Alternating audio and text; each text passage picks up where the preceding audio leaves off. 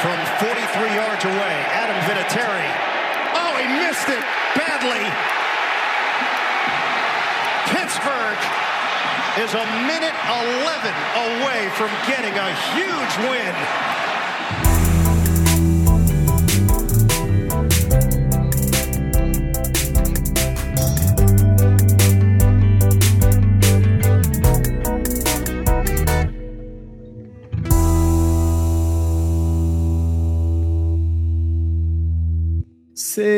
Sejam todos bem-vindos mais uma vez aqui para comentar uma vitória pela quarta vez na temporada. Nós não estamos mais com a campanha negativa. Este é o Steelers Brasil Podcast. Hoje é dia 6 de novembro, estamos encaminhando para a reta final da temporada.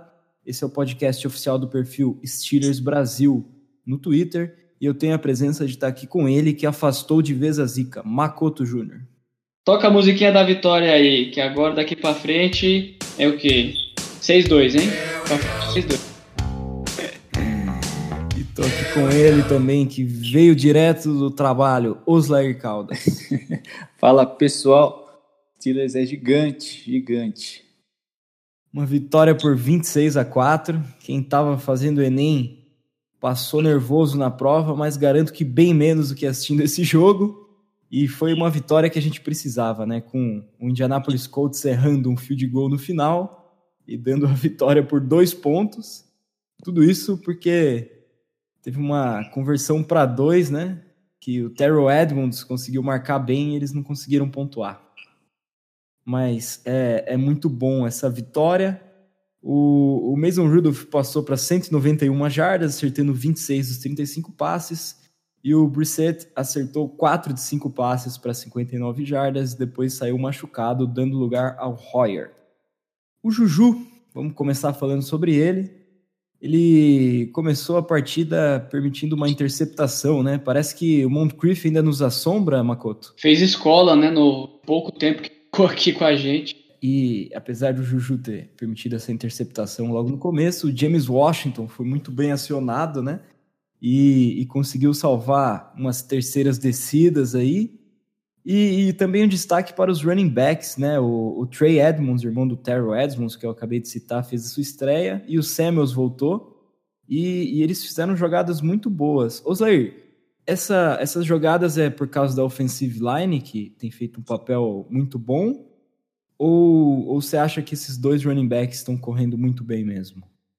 Olha, um pouco do cast tem que ser dividido para cada um, mas com certeza o, o, principal fator é a linha ofensiva. A gente vê por diversas vezes grandes running backs, quando não tem uma linha ofensiva competente, não conseguem fazer muita coisa, como é o próprio caso do Gurley, que a gente vai enfrentar essa temporada. Mas. Tem um outro rapaz ali em Nova York, né, que também está sentindo saudades dessa ofensiva. Pois é, está sentindo saudades do ex. é, inclusive teve um, um, lance engraçado, não sei se vocês viram, no próprio primeiro quarto, quando a gente chegou bem perto de marcar, teve aquela bola esticada que acabou não entrando na linha. O Trey Edmonds ele corre bem no meio da, faz aquela corrida inside, né, por dentro dele. E ele tenta empurrar a bola ali pelo meio, ah, sendo sim. que a jogada estava desenhada para ir pela esquerda. Inclusive o, tem um o De Castro fazendo um pull, e quando ele percebe que não, não teve o touchdown, ele põe a mão pro alto e fica inconformado, cara, porque era um touchdown livre, livre, livre que ele perdeu. Então, apesar dos nossos running backs estarem com um desempenho bom, é, a, a linha ofensiva tem um, um, grande impacto nisso e eu acho que com os running backs titulares voltando, eventualmente, o desempenho vai melhorar ainda mais. É, porque muita gente fala, ah, porque o, os Colts perderam o Brissett, mas a gente estava sem o Conner, né? Que queira ou não, tem sido o principal do nosso ataque nesses, nessas vitórias, né? Com certeza. Se, se fosse o Conner ali, ao invés de três pontos e um field goal, ia ser um, um touchdown para começar o jogo. É, mas, mas voltando um pouco nessa mesma jogada, o Samuels tem um lance que ele fica a inches, né? A milímetros praticamente do, de cruzar a linha. Para mim, a mão do defensor impediu que o joelho dele encostasse no chão. Oslair, isso seria touchdown? Seria touchdown, seria, mas eu entendo o motivo do Tomlin não ter desafiado. Ele pensa que ali tão perto da endzone o time vai conseguir empurrar a bola para dentro. E também a gente nunca sabe o que, que vai vir desse desafio, né? A gente vê várias vezes uma chamada não sendo revertida. É, eu concordo com, com o Oslaí, porque não foi bem uma. não tinha sido uma big play zona que o resultado final seria o touchdown. Né? A gente teria ali, se eu não me engano, first and goal, não é? É, era inches pro gol, né? Então, sei, o Tomlin conservador, três tentativas, vamos empurrar esses caras e vou entrar na nossa linha é, ofensiva, vai ser que... melhor que a de você. E, e, a chamada foi correta, era para ter sido touchdown se não fosse a inexperiência do, do Edmonds, né? É diferente de ter um, um running back que está entrosado, que sabe completamente playbook. Ansiedade é. de marcar o primeiro TD, né? Pois é. É, realmente não compensa arriscar um, um timeout, né? O Mike Tomlin que perde bastante desafios, é. não compensa por causa de polegadas, tá certo? Que era touchdown e no fim acabou fazendo falta, né? Mas pensando antes não valeria a pena. Mas o, o jogo foi encaminhando, o Brissett saiu machucado e o Royer consegue um touchdown na sua primeira jogada em campo e eu nem preciso falar para qual posição que ele passou essa bola, né?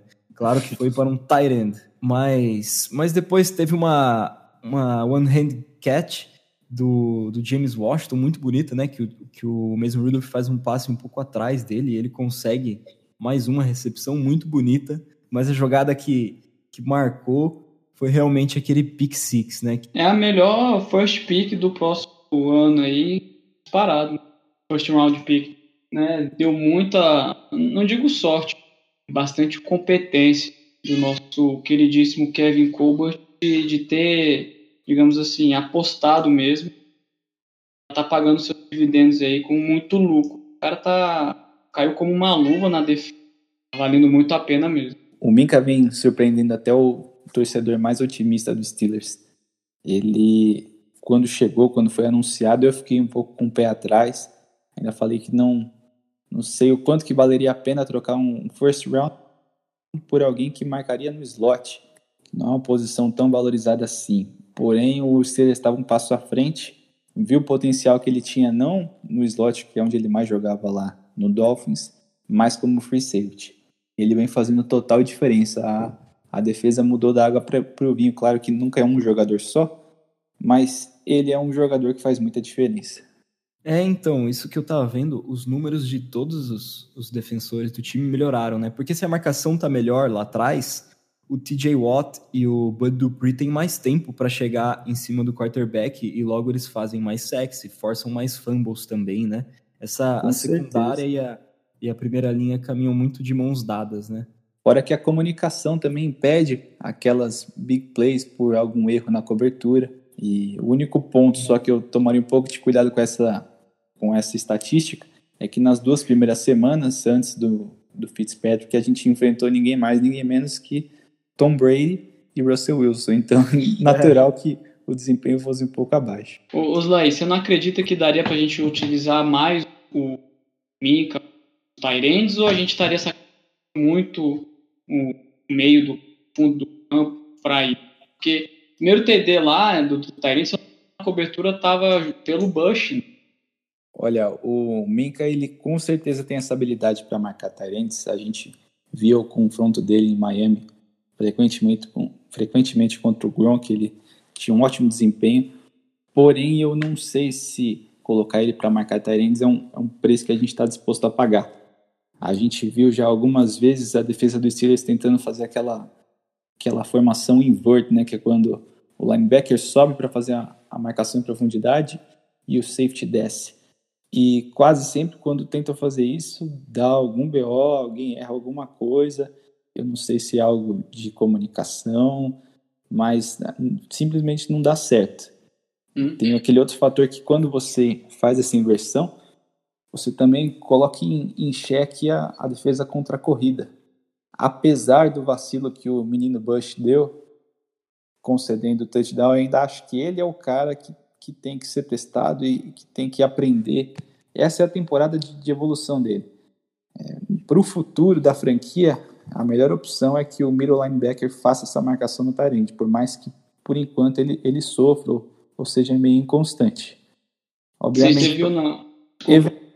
eventualmente, né, tudo bem colocar o, o Minka, mas eu não acho que essa seja a solução, pelo menos enquanto a gente não tiver alguém à altura para fazer a função dele lá no, no center field. Eu acho assim que, não sei se você viu toda a coletiva do, do Tomlin, é, ouvi uma parada assim que eu não, não gostei tanto, porque ele, ele disse que estudando bastante os vídeos do Mark Aaron, viu muitos vídeos de um dos linebackers que está no, no Rams lá, né?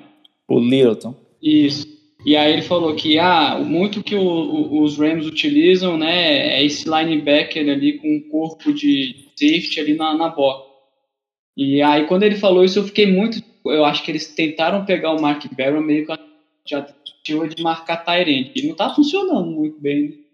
Não, não tá funcionando, não tá funcionando. Ele não vem jogando à altura do que o Tomlin falou na coletiva. Parecia um, um safety dos sonhos.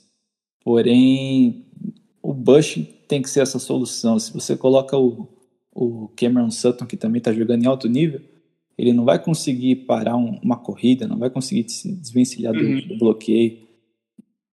E o Minka, como eu falei, vai comprometer toda a estrutura da defesa. Eu acho que essa é a temporada ideal para o Bush aprender com os erros e evoluir como jogador. E, e, continuando o jogo, a gente conseguiu bloquear um field goal e depois o, o, Rudolph começou a variar bastante no ataque, né? Acionando o Vance McDonald, correndo em algum. resolvendo com as pernas, né? O first down.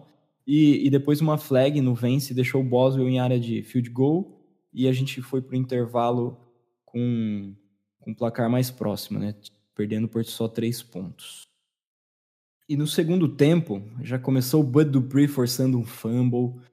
E, e o Bud Dupree que foi eleito o melhor jogador defensivo. O que, que você tem a falar do Bud Dupree, Osler? Dupree teve o seu melhor jogo da carreira nesse último domingo. Uma coisa que criticavam ele é que ele somente conseguia pressionar o quarterback quando o tackle que ele estava enfrentando não tinha um nível tão bom. Porém, ele estava enfrentando um dos melhores left tackles da liga e mesmo assim infernizou a vida dos quarterbacks. Tanto no Brissett né, quanto o Royer. E o, o legal de ver é que, além dessa, dessa eficiência que ele está tendo contra o jogo corrido, o jogo terrestre ele também está evoluindo. A gente viu na, na coletiva os jogadores falando que o Dupree foi desafiado, que o Tom Lee identificou que eles correm bastante para o lado esquerdo do ataque, né, direito da defesa, que é onde o Dupree fica, e que ele teria que subir mais um degrau no seu jogo, né? Ele teria que representar, e ele representou. A gente viu no, no final do jogo, ele deu aquele teco que forçou um field goal longo, que, que foi errado posteriormente. A gente viu também ele causando fumbles. A gente viu até uma coisa que eu achei que eu nunca fosse ver. Fizeram um double team no Dupree e deixaram o TJ Watt mano a mano. Esse é o impacto que ele tá tendo. Quem diria, né? Mas depois disso, o, o Rudolph conseguiu um touchdown com, com o Vance McDonald. Depois ele acabou sofrendo um safety em um, uma jogada que ele hesita um pouco em lançar. Makoto, você acha que ele que faltou essa maturidade dele querer jogar a bola para fora ao invés de tentar resolver quando a coisa está difícil? Na verdade, a, a, situação também ele poderia correr o risco de sofrer um intentional ground que ia dar no safety de qualquer jeito. Eu acho que na verdade faltou foi mais a maturidade do Rudolph em é, é, talvez não sei se é liberdade para ele também mudar um pouquinho as chamadas. É óbvio que só ia pressionar. Então aquela nossa querida Slant lá, né, a Blitz, faltou um pouquinho mais de experiência dele.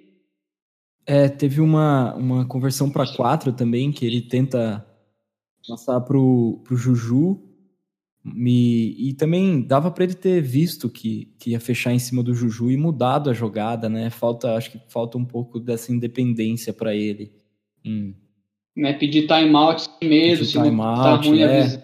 O cara, ele é o que comanda lá dentro. E o cara foi uma chamada bosta. O cara não tem que sacrificar time. Eu vi umas entrevistas que ele erra a jogada e ele pede desculpa em tudo, sabe? Eu acho que, que nesse momento falta um pouco de, de arrogância, sabe? E falar e tentar mais as coisas que ele acredita. Ah, a gente via já no, no perfil, na ficha do draft do Rudolph, tava que ele era perfeccionista, né?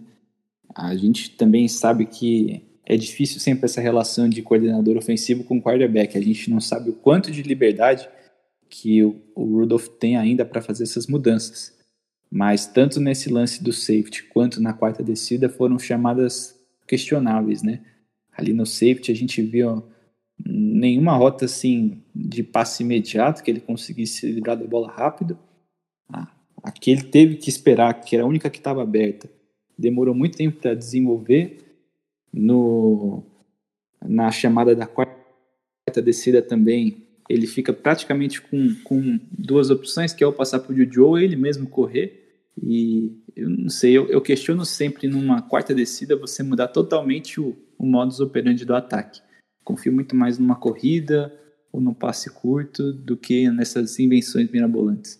Mas depois desse safety, né, o, o retornador conseguiu sofrer um fumble e o time começou lá na frente já a atacar, mas o, o Rudolph ainda tem problemas na red zone, né? Embora o Boswell esteja impecável, esteja fazendo praticamente todos os, os field goals, se eu não me engano, ele errou só um no, no, jogo passado, que foi de mais de 50 jardas, se não me engano, 54. Mas o que, que, você acha que falta para ele na red zone, Osair? Olha, ele até mostrou lapsos assim de um, de um quarterback experiente. A gente viu naquele touchdown que ele lançou para o McDonald, ele começa a progressão, ele olha para a esquerda, vê que não tem ninguém livre, solta no, jogador certo. Mas realmente as defesas da NFL são extremamente avançadas, é totalmente diferente do que ele aí enfrentava no college. E ainda mais na red zone, quando fica tudo compactado, todos os jogadores ali de olho na bola, é muito difícil marcar. Eu, eu coloco também um pouco na conta do Fickner, mas a inexperiência de um, de um quarterback sempre é o maior fator. Inclusive na coletiva perguntaram para o, o Tomlin qual que era o motivo né, dessa diferença imensa de eficiência entre o ano passado na Red Zone e esse ano. Ele nem respondeu, ele só deu risada mesmo. Boa. What, what do you think?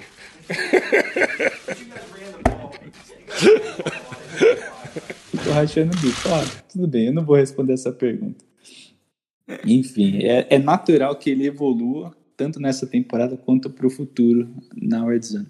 E o, no último quarto também teve um fumble do Samuels, né? Que acabou resultando em um touchdown, mas eles falharam na conversão para dois, que no fim foi o que deu a vitória para gente, porque o TJ Watt jogou muito bem, conseguiu sacar. E, e também teve uma chamada de um pass interference num, numa bola para mim que não era recebível, mas foi pass interference. Mas a defesa conseguiu depois segurar.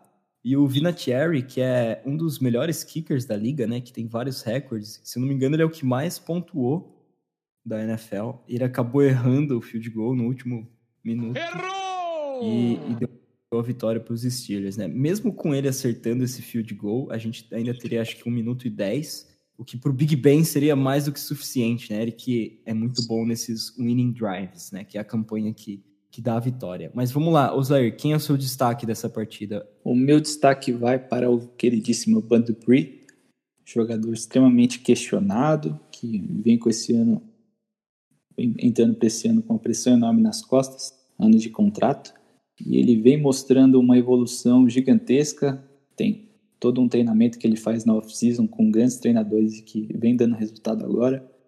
Não é à toa que ele foi nomeado jogador defensivo da, da conferência.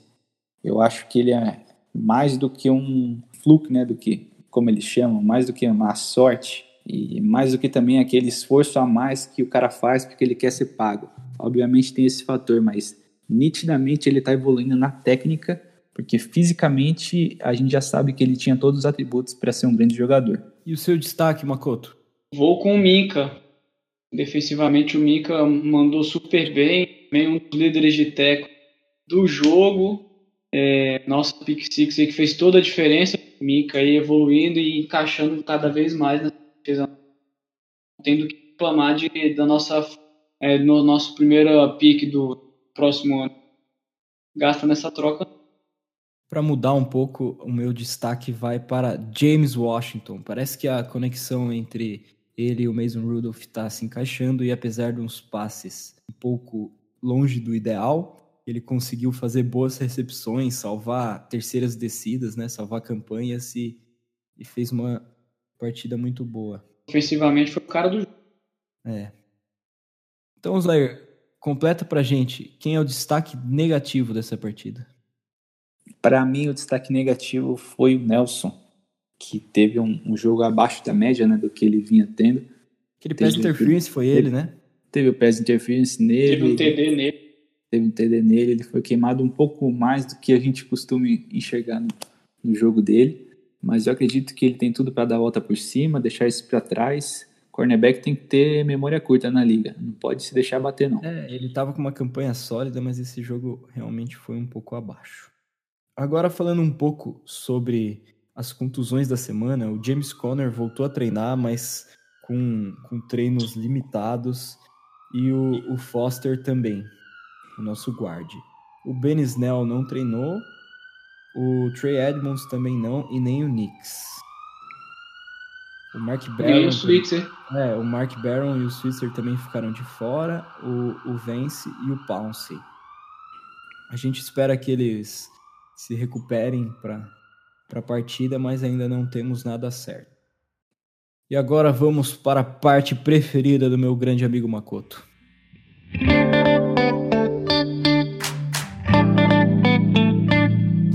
Vou deixar você começar essa, Makoto. Juju, vem decepcionando como um wide receiver number one? Isso é polêmico mesmo. Tem mamilos. Eu acredito muito na. Acreditava muito no Juju com o Big Ben. Ele vem decepcionando como WR1. A gente né, esperava muito mais resultado dele. Não esperava um drop daquele como jogo. Né, e, e outros casos dele que tá mais livre. Que, mas eu nem tem que lembrar, o cara tá temporada. Tem bastante para evoluir, segurar, proteger melhor a bola. Então, eu não coloco como uma decepção, porque realmente mudou o QB uma vasta experiência para ajudar a evoluir mais ainda. Aí o cara é o mais experiente hoje do elenco, posição. O QB que é menos experiente. Então, não, não coloco como uma, de, como uma decepção. Protetor mesmo. É difícil classificar ele como uma decepção, até porque o desempenho do receiver está sempre muito ligado ao desempenho do quarterback. E esse ano a gente tem muita inconstância né, nessa posição. Agora, mesmo para esses padrões, o Juju vem vindo um pouco abaixo. Tem alguns lances pontuais que ele não consegue capitalizar. Teve aquele fumble contra o Ravens, que foi decisivo. Teve essa interceptação na, na conta dele, que também poderia muito bem ser decisiva. É, eu acho que o Juju tem só a crescer, tanto com a evolução do Rudolph, quanto com a evolução dos outros receivers que vão tirando tanto a pressão psicológica, né, de, de ser o único a, a o único a, a ser acionado no, no ataque e o cara que carrega a maior carga mental, quanto a pressão mesmo dos outros defensores, double team e coisas do tipo que com a evolução do Washington e do nosso querido Deontay Johnson só tendem a diminuir. E agora vou passar para a prévia contra o Los Angeles Rams.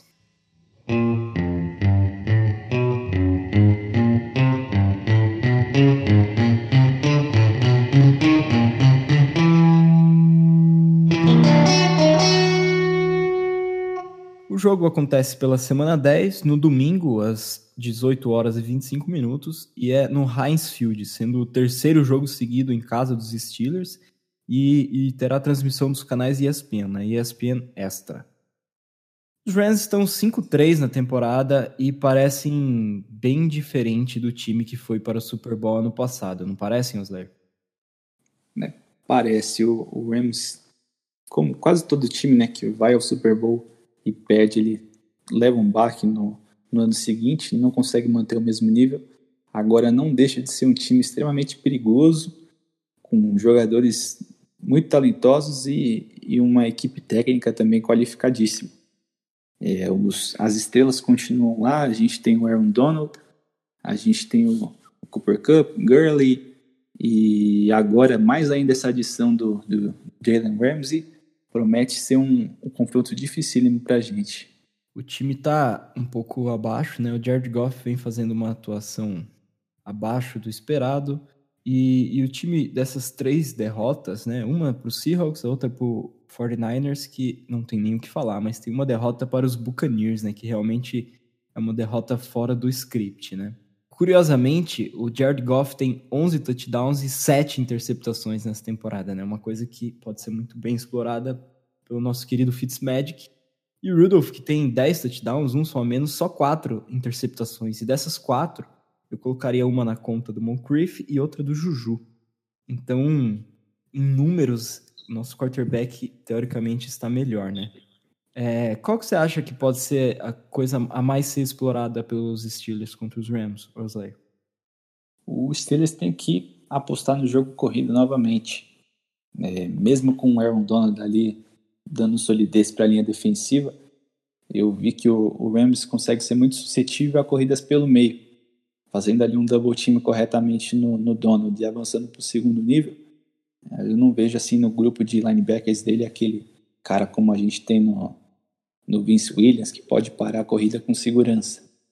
Eu imagino que o plano de jogo que a gente vai ver por parte do ataque do, do Steelers é muito parecido com o que a gente vem vendo, vem vendo de muito passe para running back, apostar nas jardas pós-recepção, porque tentar fazer aquele drop back grande com passe em profundidade, com esse pass rush deles, com esses corners deles, não, não me parece uma boa ideia. Prevejo mais passes para o running back. É, e, e, o ataque dos Rams, né, que, que, é o décimo da liga, é o vigésimo correndo, mas passando ele está no top 5. E aí, Makoto, como que a gente segura esse ataque aéreo dos Rams? Agora é um bom teste, né? Agora o Minka aí, fundo aí da defesa, vai ser um ótimo teste. Cooper Cup aí, eu nunca vi um wide branco desse tamanho tanto pegar tanta bola. Está mandando muito. É a, com o Cooks fora, né? A total no cara. E o que vai fazer diferença é o pass rush encaixar mesmo. Pra onde o pass rush tem que encaixar pro, pro nosso querido patetão do Super Bowl não ter tempo pra lançar. Fazer a vida do cara um inferno. Tá o jogo dentro de casa. Inferno mesmo. A defesa, como um todo, vai ter que jogar muito. A linha ofensiva do, do Rams é extremamente qualificada. Vai ser difícil, principalmente, vencer os tackles, mas confio no nosso front seven. É, eles também têm o Marstella como running back, apesar de não estar tá de um ano muito bom. E eu acho que o nível mais estressante são os wide receivers. Eu vejo que os nossos cornerbacks também teriam que ter um, um grande jogo, um grande desempenho no domingo. É, principalmente ali quem estiver marcando o Cooper Cup em terceiras descidas, ele é, tem aquele cheirinho de, de Edelman, aquele cara que parece que sempre está livre em terceira descida. Incrível. Sei. E agora, para finalizar, Osler, como que está o nosso time para esse jogo na casa de apostas? na casa de apostas, o, o favorito é o Los Angeles Rams, que está três pontos e meio negativo, né? Isso quer dizer que eles apostam que o Rams vai vencer por pelo menos três pontos de vantagem. E a sua aposta para esse jogo, Slayer? Olha, eu aposto numa vitória aí difícil, mas com, com muitos pontos marcados. Eu vou jogar aí 33 a 27 Steelers. Vou dar uma segurada, porque ataque já foi metade da temporada, já mudou bastante, podia ou não. Vou de 27 a 22 para a gente. Eu vou de 23 a 21 com um field goal do Boswell dando a vitória para a gente. Aí, 62 jardas. 62 jardas contra o vento, sem lenço e sem documento, como diria Caetano Veloso. Caminhando contra o vento, sem lenço, sem documento, no sol de quase dezembro, eu vou com os laços virados para cá. Foi do, do Vinatieri. Esse foi o Steelers Brasil Podcast e eu espero vê-los na próxima semana com mais uma vitória. Um abraço a todos. Valeu, galera. Vamos que vamos. 5-4. Vamos lá, hein? Isso aí, pessoal. Obrigado pela audiência. Vocês estão dando sorte pra gente, pro time. Here we go.